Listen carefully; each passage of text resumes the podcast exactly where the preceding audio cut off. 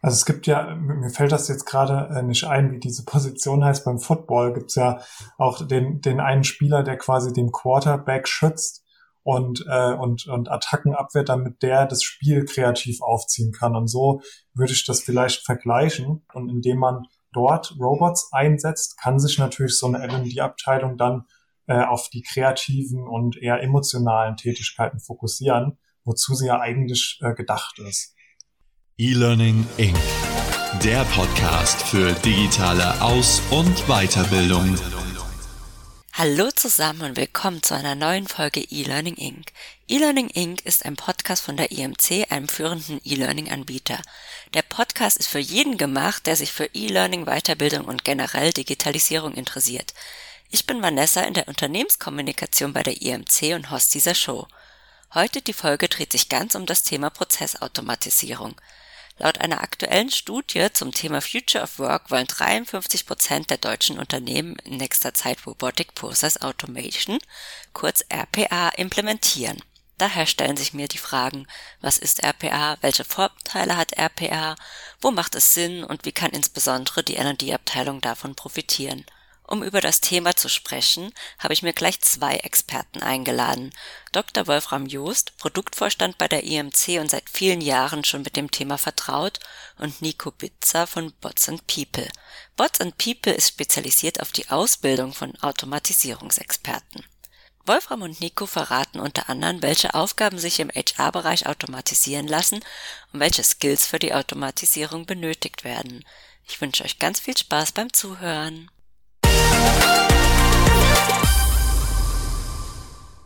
So, hallo Nico, hallo Wolfram, schön, dass ihr beide da seid. Hallo. Hallo. Nico, du bist Wirtschaftspädagoge und hast die letzten Jahre bei PwC im Bereich Digital Learning gearbeitet. Mit Bots and People hast du dich nun selbstständig gemacht. Was war denn der Auslöser dafür?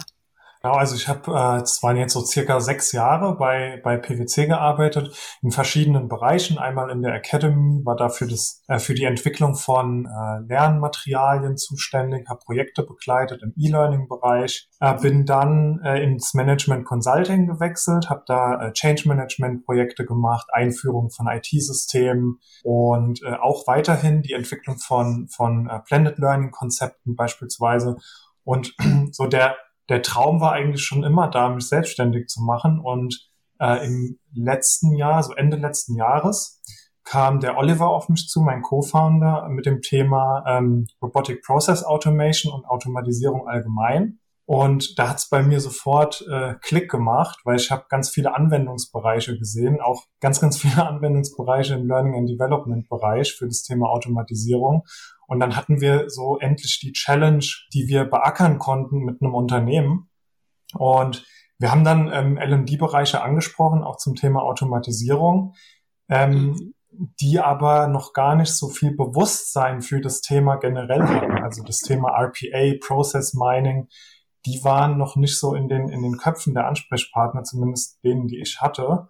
Und deswegen haben wir das Geschäftsmodell ähm, so entwickelt, dass wir äh, Unternehmen und Menschen dazu befähigen, Prozesse zu automatisieren und bieten Online-Trainings und Blended Learning-Szenarien für das Thema Automatisierung. Ja, sehr spannend.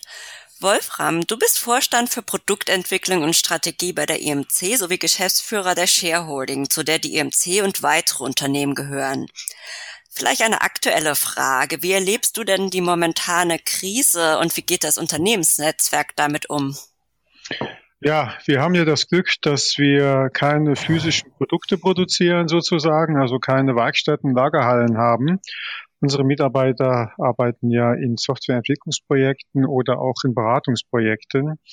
Und die arbeiten wie viele heutzutage vom Homeoffice, sind also remote mit den Kundensystemen verbunden, auch mit den Kunden selbst. Von daher gelingt es uns derzeit eigentlich, unsere Arbeiten auf der Kundenseite und auch intern sehr gut weiterzuführen. Mhm. Was wir natürlich spüren, ist, dass das Thema Kundenbesuche und Neuakquisitionen natürlich äh, nicht so funktionieren wie früher. Wir konnten bisher ja auch nicht zum Kunden fahren und dort präsentieren. Auch das machen wir remote. Aber da sehe ich schon eher, sage ich mal, einen gewissen Impact auf der Delivery-Seite in den Projekten können wir das mit diesen digitalen Technologien, die wir einsetzen, ganz gut abfangen. Heute wollen wir uns ja über die Automatisierung unterhalten. Ich glaube, nicht alle unsere Hörer sind schon ganz tief in dem Thema drin. Nico, du hast eben schon den Begriff RPA auch genannt. Könnt ihr den Fachbegriff vielleicht noch kurz und knapp erklären? Genau, also RPA äh, steht für Robotic Process Automation und es geht äh, letztlich darum, Prozesse, die repetitiv sind, also beispielsweise, wenn ein Mitarbeiter äh, jeden Freitag oder, oder am besten noch jeden Tag aus einer Excel-Tabelle etwas kopiert in ein System, na, und dieser mhm. Schritt immer gleich abläuft. Das heißt, ich kopiere ähm, eine bestimmte Nummer, äh, ähm, schneide die aus, füge die irgendwo ein. Das alles kann von äh, Software-Robotern übernommen werden. Und das, diese Technologie nennt man Robotic Process Automation. Ja, ja. vielleicht noch zur Ergänzung. Ich glaube, das äh, ist alles richtig, was der Nico gesagt hat. Ich persönlich finde den Begriff eher so ein bisschen irritierend, weil wenn man mal richtig schaut, ist es keine Prozessautomatisierung, sondern was man so mit Task Automation bezeichnet. Es wären also Aufgaben automatisiert, wie eben das Rekeying, was ja schon genannt wurde, Daten von einem System in das andere oder Daten von mehreren Systemen in eine Excel-Tabelle. Das heißt, äh, ich war ja lange im Bereich Mittelwert tätig, war ja zehn Jahre Vorstand der Software AG. Dort redet man ja auch von Prozessautomatisierung, aber das ist eine andere Prozessautomatisierung. Dort geht es mehr um End-to-End-Prozesse, also von, sage ich mal, Auftragseingang bis Rechnungsschreiben. Und RPA ist so nach meiner Sicht eher das, was man mit äh, Task Automation meint, also so individuelle Aufgaben am Arbeitsplatz des Mitarbeiters, die routinemäßig immer wieder anfallen, zu automatisieren. Mhm. Und, und da, da würde ich auch nochmal anknüpfen, Wolfram, weil das finde ich total wichtig, dass du das sagst.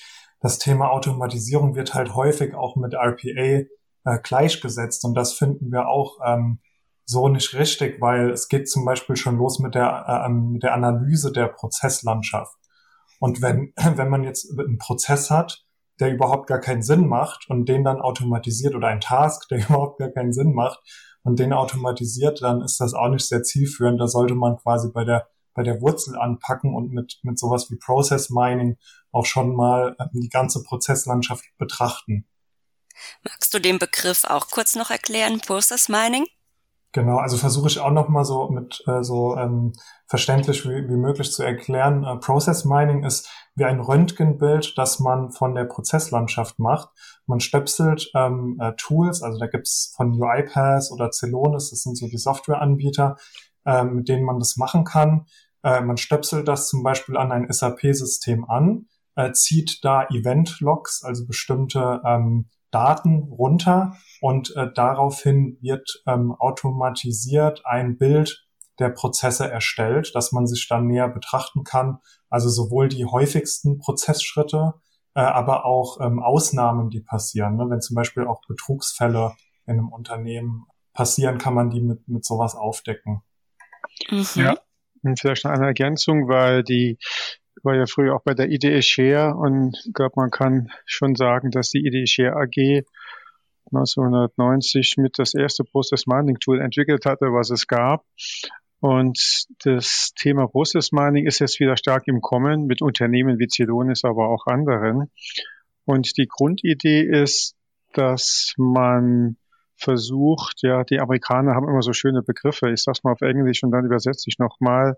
Also turning transactions into process descriptions. Das heißt, man versucht also aus transaktionalen Systemen, die den Prozess eigentlich nicht kennen, rückwärts eine Prozessbeschreibung zu erzeugen um dann halt eben aufgrund der Prozessbeschreibung zu analysieren, welche Effizienz diese Prozesse haben.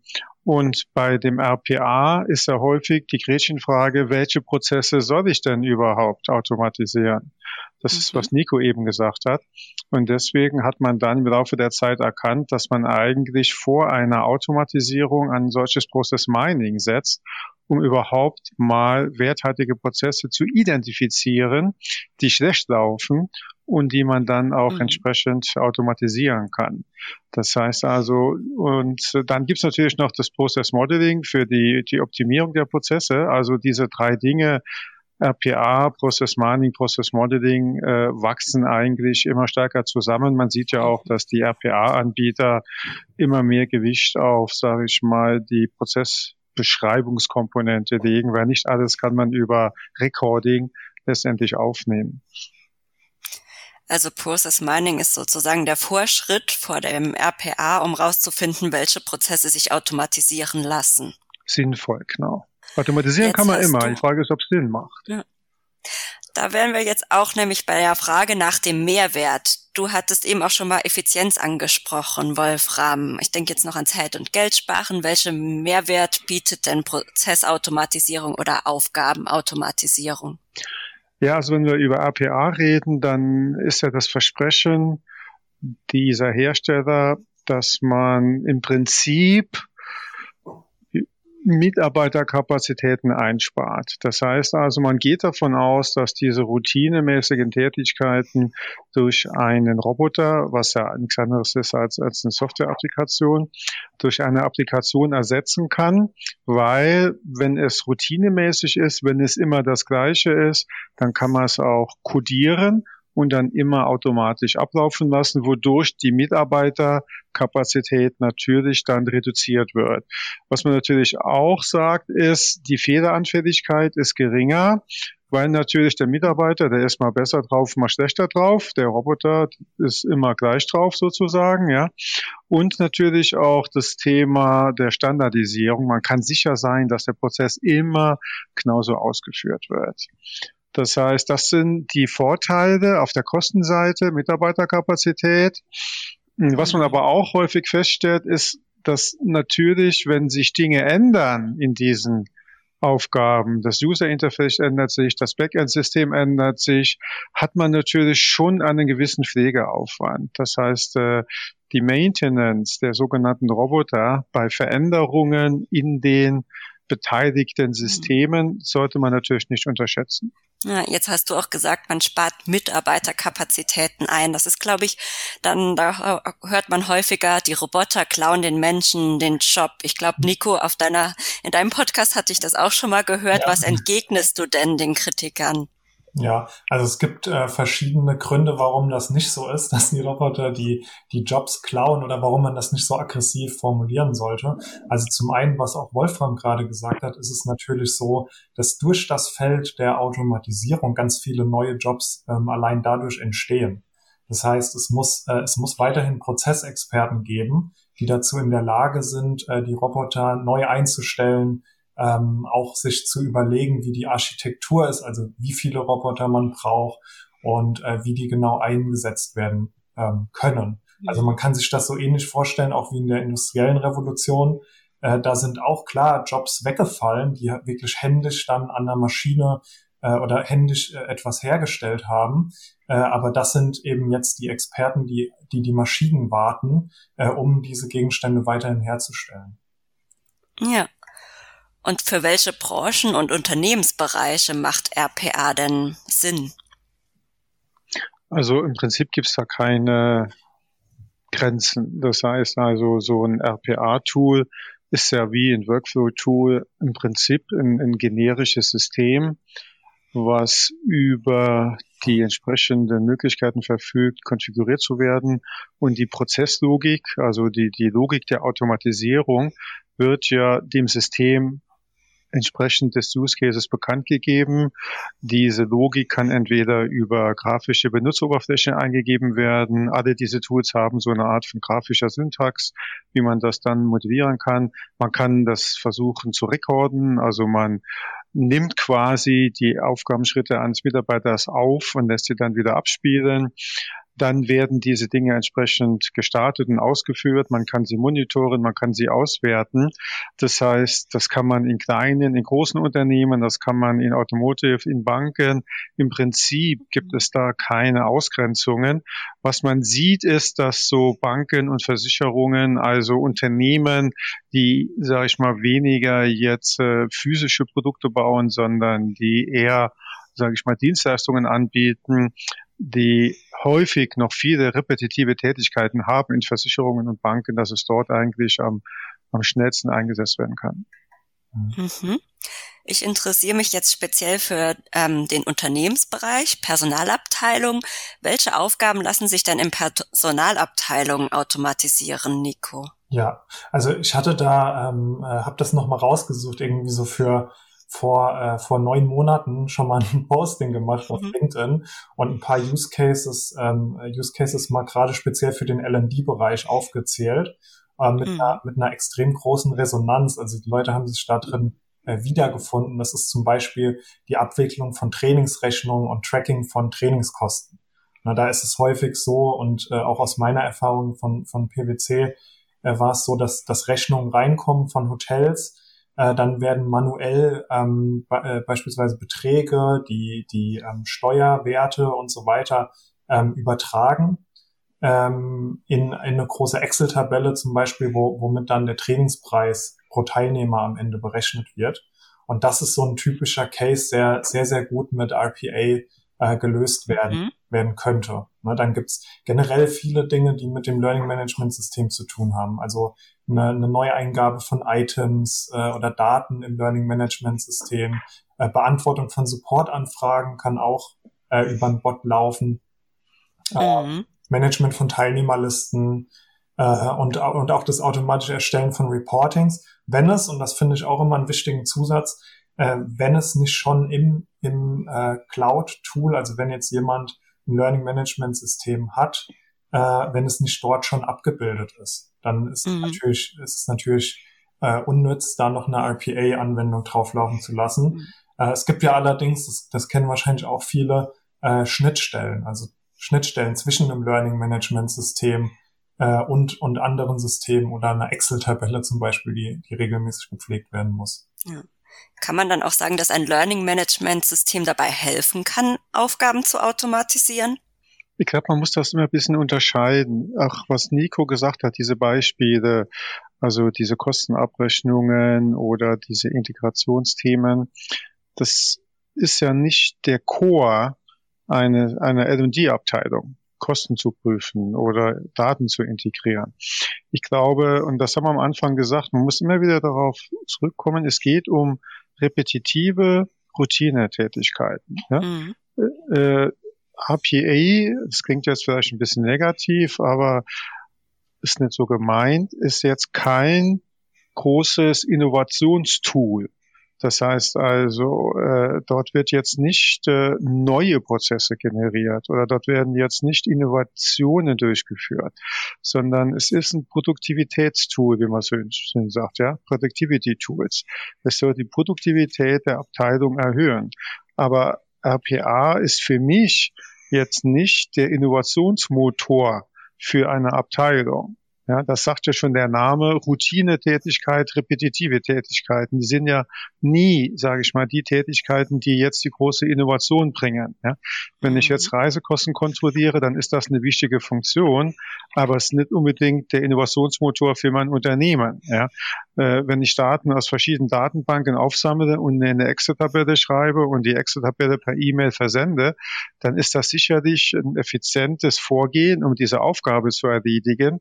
Aber ich werde dadurch jetzt nicht meine Innovationskraft unbedingt stärken. Und deswegen glaube ich, ein LMS-System ist ja auch eher ein transaktionales System.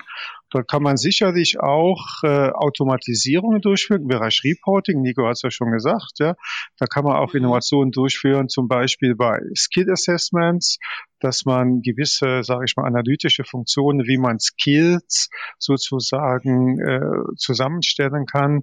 Aber die Kernaufgaben meiner Meinung nach eines LMS oder einer L&D-Organisation sind schwer zu automatisieren durch solche Tools. Ja. Also es gibt ja, mir fällt das jetzt gerade äh, nicht ein, wie diese Position heißt. Beim Football gibt es ja auch den, den einen Spieler, der quasi den Quarterback schützt und, äh, und, und Attacken abwehrt, damit der das Spiel kreativ aufziehen kann. Und so würde ich das vielleicht vergleichen äh, mit einer L&D-Abteilung. Klar, der Core einer L&D-Abteilung ist äh, Learning and Development zu oder Wert in dem Bereich zu generieren für ein Unternehmen. Und da ist sowas wie Trainingskostenabrechnung natürlich ähm, auch, also zählt auch dazu, ist aber nicht der Fokus, wie Wolfram sagt. Und indem man dort Robots einsetzt, kann sich natürlich so eine L&D-Abteilung dann äh, auf die kreativen und eher emotionalen Tätigkeiten fokussieren, wozu sie ja eigentlich äh, gedacht ist. Ja. Ähm, dementsprechend dann auch die Frage, wer sollte denn automatisieren? Sollte das die L&D-Abteilung selbst machen oder ist das ein anderer Unternehmensbereich oder beauftragt man dafür am besten einen Experten? Nico. Ja, also das ist eine, auch wieder eine sehr gute Frage. Ähm, wir denken, und da, da setzt auch unser Konzept an, dass wir, dass wir ja Menschen ausbilden zum Thema Automatisierung. Wir denken, dass das viel aus den Unternehmen selbst kommen muss, dass die Person, die äh, automatisiert, vielleicht auch nicht das zu 100 Prozent macht, sondern dass zum Beispiel ein Prozessexperte ähm, den, das Skillset obendrauf lernt. Also das, das äh, finden wir, finden wir beispielsweise sinnvoll. Ähm, meistens, also aktuell ist es häufig so, dass es in den Fachabteilungen diese Projekte angestoßen werden und nicht, wie man vielleicht denken mag, in der IT. Ähm, langfristig sollte aber in den Unternehmen auch, gerade wenn dann Robots skaliert werden, das heißt, wenn, wenn wirklich mehrere solche Projekte und mehrere äh, Robots laufen sollen im Unternehmen, sollte das irgendwo zentral natürlich gesteuert werden. Nichtsdestotrotz braucht es in Fachabteilungen auch Menschen mit dem Mindset und mit so einer Basis, mit so einem Basiswissen, wie man Prozesse automatisiert und wie das funktionieren kann. Ja. ja, ich glaube auch, man braucht schon eine Governance. Das Problem ist ja immer, mal so einen Roboter zu haben, geht schnell. Mal zwei zu haben, geht auch schnell. Der dritte, so beim vierten, fünften wird schwieriger. Beim zehnten, fünfzehnten verliert man den Überblick. Und es ist ja schon so, die Roboter brauchen auch Maintenance. Die laufen ja nicht äh, mhm. Jahre einfach so.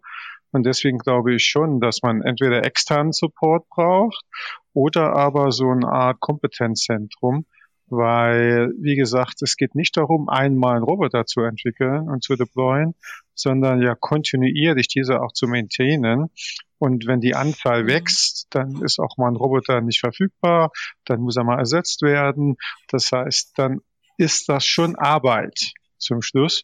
Und deswegen braucht man professionelle Leute und so eine Firma wie Nico sie ja gegründet hat, denke, dass die da auch eine gute Rolle spielen können.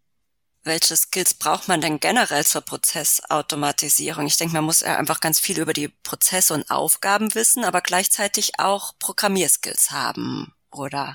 Mhm. Also da werben ja die Anbieter häufig damit, äh, dass man eben keine Programmierskills braucht. Wir sind das skeptisch.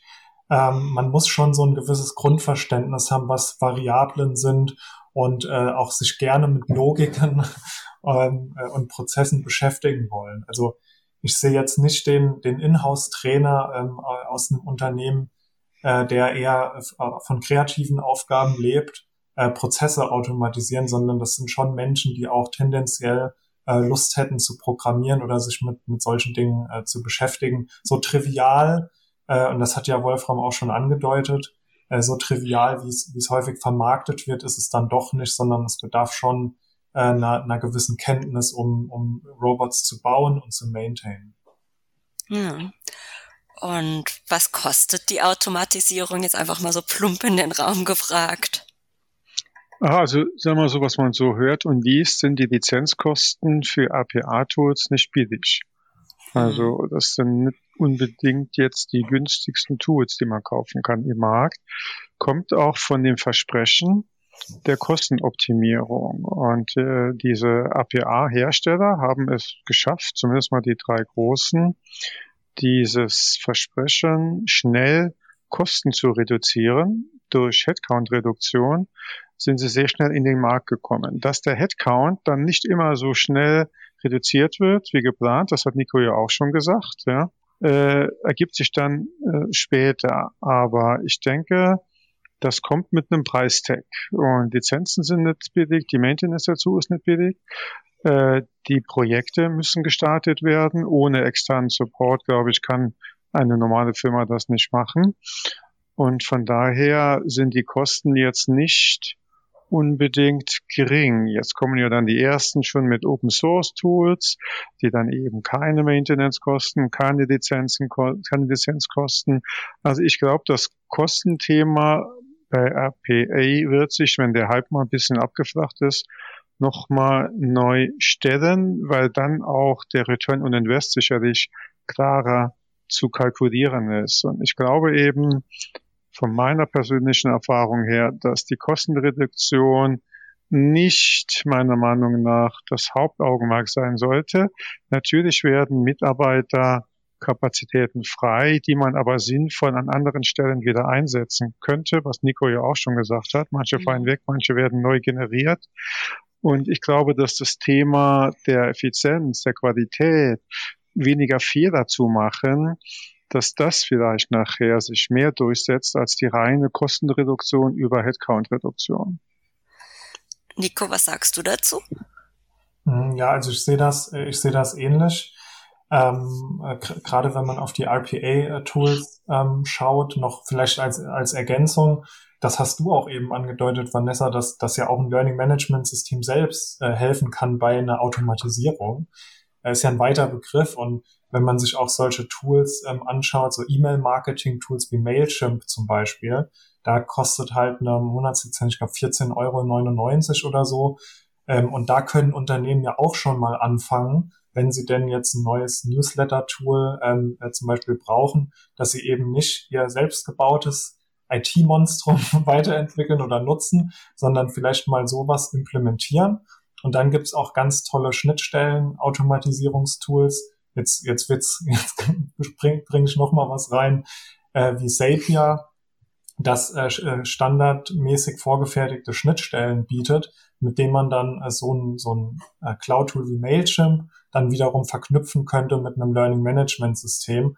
Äh, und das geht dann auch nochmal deutlich einfacher wie RPA und ist deutlich günstiger. Aber natürlich ist das äh, die Voraussetzung, dass dann ein Unternehmen äh, auch ähm, sich, sich von äh, sehr komplex gebauten Legacy-Systemen äh, ein bisschen lossagt, was nicht immer möglich ist. Ich glaube, das ist hoffentlich verständlich erklärt.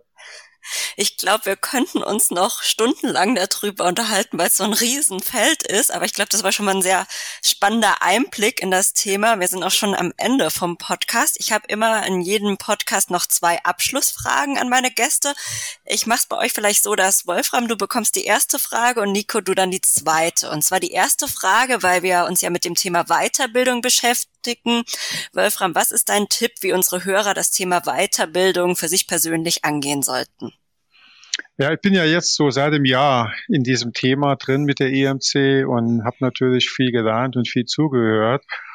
Und ich glaube, dass von meinem Gefühl her das Thema Learning, Learning und Development sich stärker mit dem Thema Business Outcome identifizieren muss. Das heißt, Lernen ist kein Selbstzweck sondern ich bilde Mitarbeiter aus, damit sie in ihrer Performance sich steigern und damit mein Business Outcome besser wird. Und dieser Zusammenhang von Lernen, was ja auch ein Investment mhm. ist, auf der einen Seite und Business Outcome, Impact auf der anderen Seite, dieser Zusammenhang muss hergestellt werden. Ich habe viele Kunden auch gesehen, die haben gesagt, warum soll ich meine Mitarbeiter lernen lassen? Dann sind sie drei Tage vom Job weg und, und arbeiten nicht. Ja, der andere hat gesagt, ja, dann mache ich meine Mitarbeiter noch intelligent und schlau. Und wenn ich das gemacht habe, dann gehen sie. Ja, so.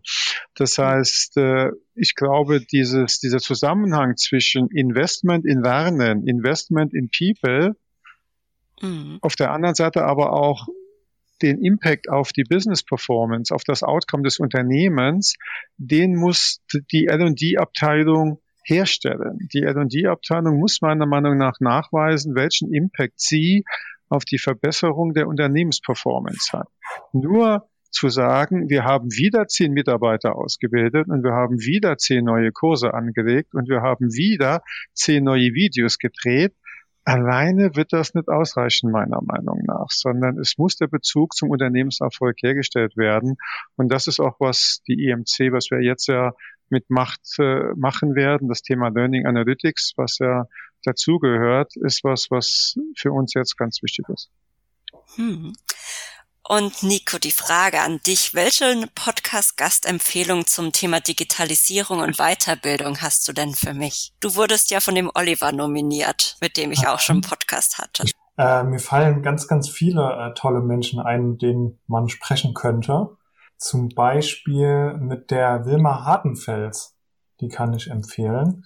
Äh, Gerade zum Thema äh, Virtual Classroom äh, und äh, 3D-Learn-Spaces. Äh, aber auch sonst ist es eine sehr, sehr erfahrene äh, und ganz, ganz interessante Persönlichkeit im Bereich L&D, äh, die, ihr, die ihr mal unter die Lupe nehmen solltet. Habe ich mir direkt aufgeschrieben. Dann danke ich euch beiden für das spannende Interview und beende den Podcast. Danke. Dann auch. tschüss. Danke. tschüss.